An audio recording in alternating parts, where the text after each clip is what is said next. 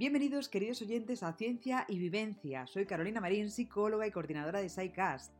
Bienvenidos a este programa en el que intentamos, eh, nos acercamos a las problemáticas psicológicas, a, las problemáticas psiquiátricas, desde un punto de vista clínico, desde un punto de vista eh, de investigación científico y desde un punto de vista vivencial. Hoy vamos a hablar del trastorno bipolar y para ello hemos entrevistado a Laura. Laura fue diagnosticada de trastorno bipolar hace unos años y va a compartir con nosotros eh, cuáles han sido estas vivencias que ha tenido desde, desde que aparecieron los primeros síntomas del trastorno bipolar hasta hoy en día. También hemos entrevistado a Pilar Ortiz Fune, eh, psicóloga clínica y terapeuta contextual. Pilar nos dará una visión eh, desde la psicología clínica y cómo desde esta perspectiva se puede abordar, puede tratar el trastorno bipolar. Y también hemos entrevistado al doctor Rafael Fernández García Andrade del Hospital Clínico San Carlos, quien nos explicará también eh, cómo abordar desde el punto de vista psiquiátrico eh, esta patología, este trastorno bipolar. Empezamos. I feel good. So good. I got you. Hola, ¿puedo ayudarle? Eh, sí, quisiera una hamburguesa doble, patatas y un batido. es broma. Quisiera cancelar mi cuenta. ¿Se le abrió la semana pasada? Sí, soy un inconstante. Vaya por Dios. Bien, tiene 12.752 dólares en su cuenta. ¿Lo quiere en billetes de 100? Voy a dejar eso a su impecable criterio, Susan. Eh, solo quiero estar seguro de tener un enorme fajo de billetes de 5 para el mozo del aparcamiento y esas cosas. No olvide los intereses. No, desde luego, por, por cinco días. Sí, es el 5,5% de intereses compuesto diario que nos da 9 dólares con 60. ¿Cómo ha hecho usted eso? Es fácil, es tan fácil, tan fácil. Quédese uno de esos para usted. No puedo hacer eso. ¿Lo necesitará? ¿Sí? ¿Por qué?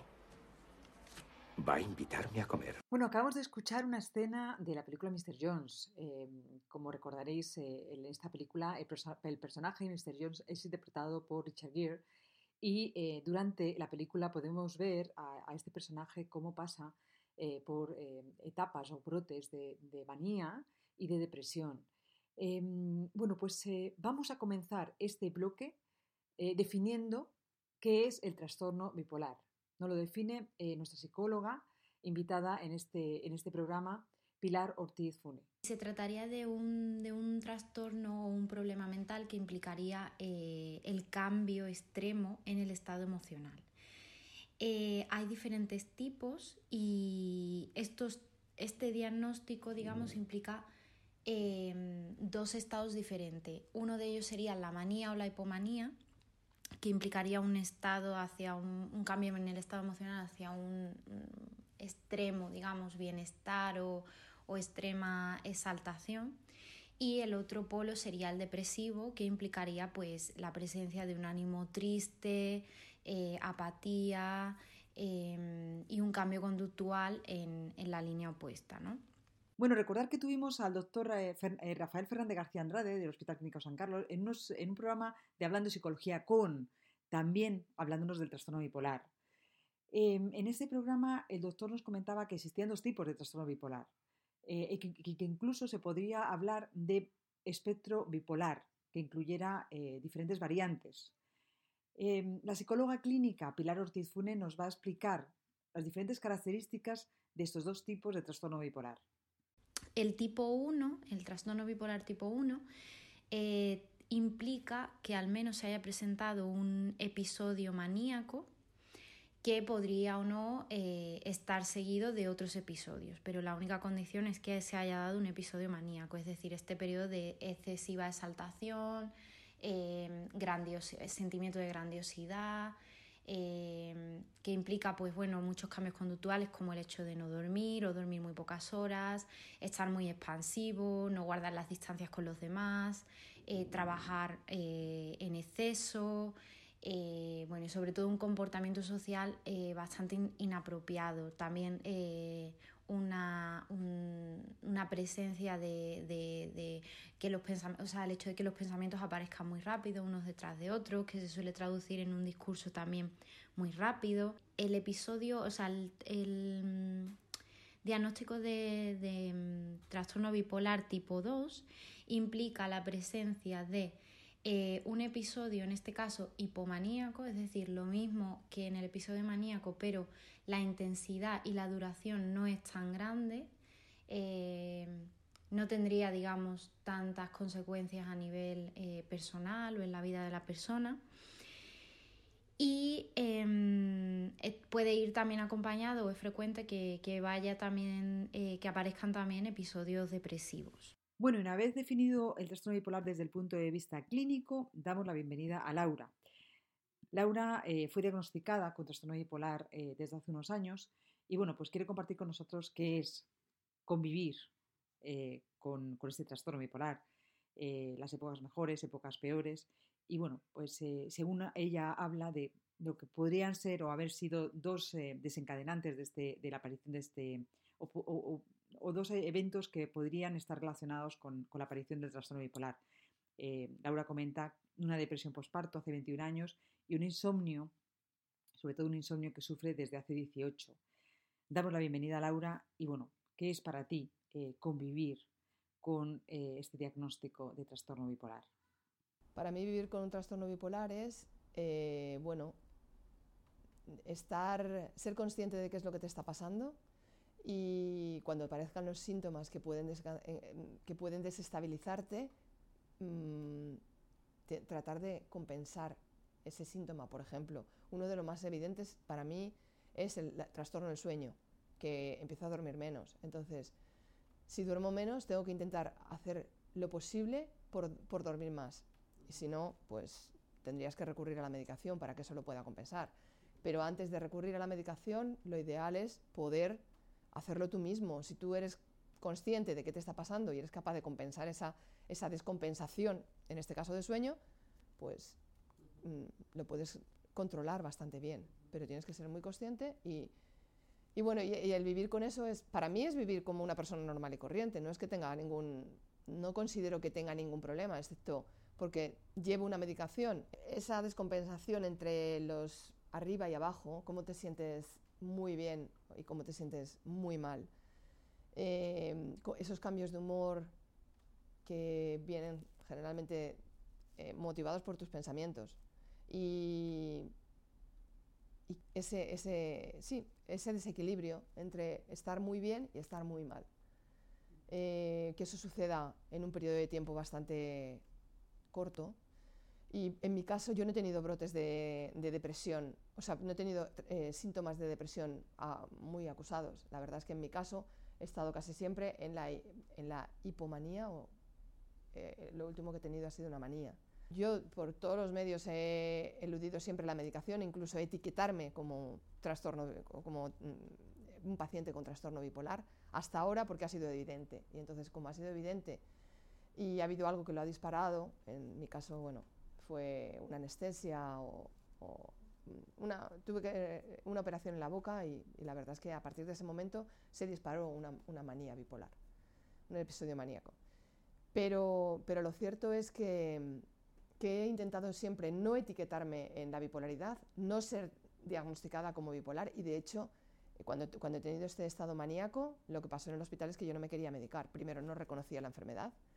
Eh, yo me encontraba bien, me encontraba fenomenal, además estaba en un momento, creía que tenía superpoderes, que podía curar a todo el mundo, bueno, una serie de cosas.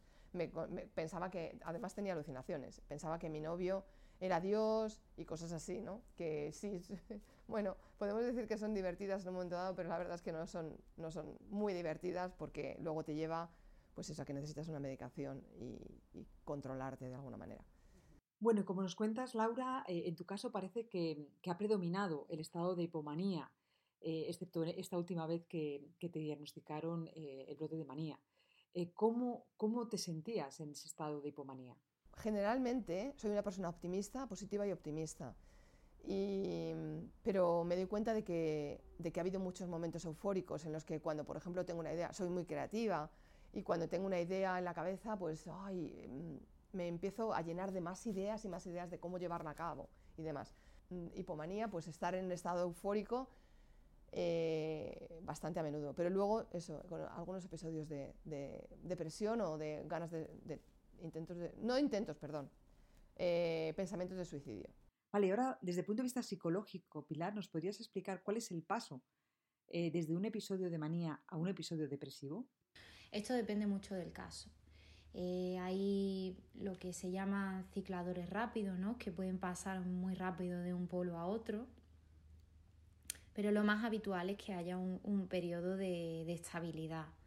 También porque normalmente em, bueno, cuando aparece un episodio de, que es lo que llamamos un episodio agudo, un episodio en el que se está, está presente la manía o la, o la depresión, eh, es cuando también las personas suelen pedir ayuda, ¿no? Entonces se, puede, se suele poner en marcha pues, un tratamiento eh, que ya sea farmacológico, psicológico o, de ambas partes, eh, pues va, generalmente va seguido de un periodo de estabilidad. El periodo de estabilidad eh, varía dependiendo de la, persona. Y esto es igual en el, en el episodio, o sea, en el eh, diagnóstico de trastorno bipolar tipo 1 y tipo 2. También tenemos casos en los que, o hay, hay casos en los que solo se da un tipo de episodio, que es la manía normalmente, ¿no? Eh, que es el requisito, la manía o la hipomanía es el requisito para que se diagnostique em, trastorno bipolar. Por lo tanto, no todos los pacientes van a tener el componente depresivo. ¿Y cómo se llega, cómo uno llega a saber que como está viviendo las cosas, como las está viendo, como, como, lo está sintiendo, no es normal? Parece que es, o sea, es difícil aceptar esa manía, probablemente por eso, porque es de verdad un estado eufórico en que las endorfinas tienen que estar por las nubes y, y en el que de verdad no tienes miedo, eh, es como todo aquello negativo desaparece y solamente te queda lo bueno. Pues por supuesto que es difícil eh, pensar que tienes una enfermedad en ese estado. No, claro que no la tienes. O sea, claro que piensas que no la tienes. Porque, porque ¿quién va a pensar que tiene una enfermedad si sabe todo lo que tiene que hacer y no tiene miedo de nada? Es imposible. Pero, pero a la vez, en mi caso por lo menos, cuando he tenido este, este momento de manía, eh, que se me ha desarrollado hace tres, cuatro meses, algunas veces yo me planteaba, ¿será esto normal? Sí que llegué a plantearme, ¿será esto normal? ¿Será este pensamiento normal? ¿O será una cosa que solamente está en mi cabeza? ¿Cómo, cómo puedo discernir si esto es normal o no normal? Esa pregunta me la hacía con frecuencia. Y bueno, ahora ya, habiendo médicos, además, como me negaba a aceptar el diagnóstico, vi a dos médicos, eh, en el, país en el que vivo, que es Australia, y cuando vine aquí a España pensando que a lo mejor había algún problema de entendimiento por mi idioma, porque no es mi primera lengua, y aunque lo hablo muy bien, pues no es mi primera lengua. Eh, y pensé que a lo mejor había algún problema de entendimiento, cuando, con lo cual cuando llegué a España también he querido ser diagnosticada, y el diagnóstico ha sido exactamente el mismo. Y además, bueno, he contado un poco al psiquiatra cuáles han sido mis, mis vivencias durante toda mi vida, pues, y sobre todo durante los últimos 18 años, y este trastorno del sueño y cómo me he comportado, y los episodios eh, depresivos, y los pensamientos de suicidio y tal. Y me ha dicho, y sin tener ninguna idea de lo que me habían diagnosticado en, Australia, que, efectivamente era un episodio maníaco. Bueno, y muchas veces hemos escuchado que para cambiar algo, ¿no? para, para, para abordarlo a nivel terapéutico, eh, incluso bueno, pues, eh, tenemos que, que tener conciencia de lo que está pasando y aceptarlo. ¿Cómo pasas, eh, en tu caso, Laura, de, no saber lo que te está pasando eh, a, aceptarlo? Si tengo que serte sincera, todavía no me siento, no, creo que no lo acepto. O sea, hay momentos en que digo, sí, debe ser esto porque me lo han dicho, porque tomo una medicación y me siento como más equilibrada, pero en el fondo no lo acepto. Bueno, y como eh, volviendo a nuestra psicóloga, Pilar Ortiz Fune, como profesional en el campo, ¿podrías decirnos qué prevalencia tiene en la población el trastorno bipolar? Eh, algunos datos de prevalencia, bueno, pues yo creo que van entre el 0,5, el 4% como máximo. El más común es, el, el, bipolar tipo 2, es decir, donde los episodios son hipomaníacos y no maníacos o no de tanta gravedad. Eh, en el DSM se habla de que la prevalencia es igual en mujeres y, y en hombres, aunque el, tipo 2 es más común en, hombres. Bueno, y según nos contaba el doctor Rafael Fernández García Andrade en el programa Hablando de Psicología con, la mayor parte de los pacientes están en estado de eutimia. Em, es decir, en un estado en el que no hay brotes ni de manía ni de depresión. Eh, ¿Cómo suelen llegar las personas con trastorno bipolar a la consulta psicológica, Pilar? La verdad es que es bastante complejo em, en mi experiencia, ¿no? Em, yo creo que este es uno, tristemente, ¿no? Es uno de los problemas psicológicos o mentales, como lo queramos llamar, que generalmente suele ser abordado principalmente y en general o en muchos casos casi exclusivamente por psiquiatría. Y digo que es una pena no porque el abordaje de psiquiatría sea malo, sino porque me parece también muy, muy importante que, que, haya una intervención psicológica. La vía suele ser, pues después de que haya un episodio agudo, cuando, cuando ha sido necesaria una, una hospitalización o una visita, al menos una visita a urgencias, eh, se, suelen, se pueden hacer derivaciones dependiendo de, la gravedad o de, cómo así lo considere el, eh, psiquiatría en general, que son los que están más presentes en, estas unidades.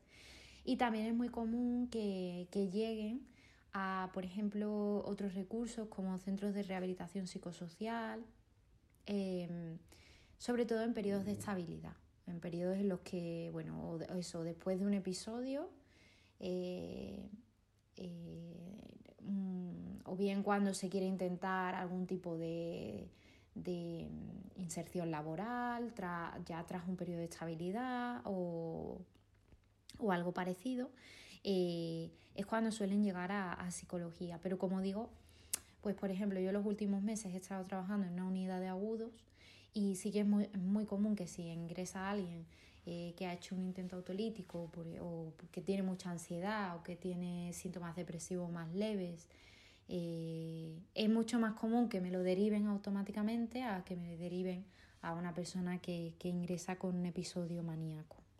¿Qué podría desencadenar un primer brote?